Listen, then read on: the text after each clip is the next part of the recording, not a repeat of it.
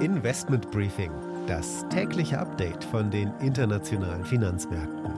Ein The Pioneer Original.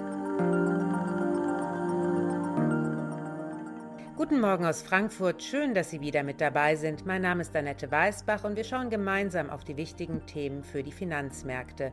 Die Stimmung ist ganz klar gemischt. Europa ist negativ aus dem Handel gegangen gestern Ansonsten sieht es aber verhalten optimistisch aus. Wir haben von dem großen Handelskonzern Alibaba allerdings Negatives gehört, was die Konsumentenstimmung in China anbelangt. Und das ist doch relativ überraschend. Das hat die Aktie auch mehr oder weniger ziemlich doll ins Minus gedrückt. Nichtsdestotrotz bleiben Anleger weiterhin optimistisch. Und ich glaube, viele setzen einfach auf eine Jahresendrallye. Damit wollen wir auf die heutigen Themen schauen. Der Ölpreis gerät unter Druck, denn Asien könnte eventuell die strategischen Reserven öffnen auf Nachfrage der USA.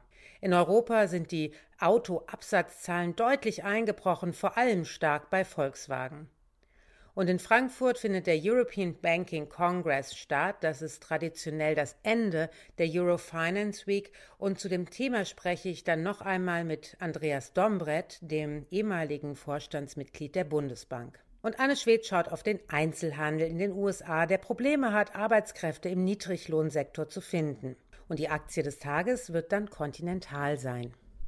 Soweit die wichtigsten Themen für heute. Die komplette Ausgabe hören Sie als Pionier. Damit unterstützen Sie unabhängigen Journalismus und halten unsere Angebote werbefrei. Alle Informationen dazu im Detail finden Sie auf unserer Webseite thepioneer.de. Ich würde mich natürlich freuen, wenn Sie mit an Bord kommen.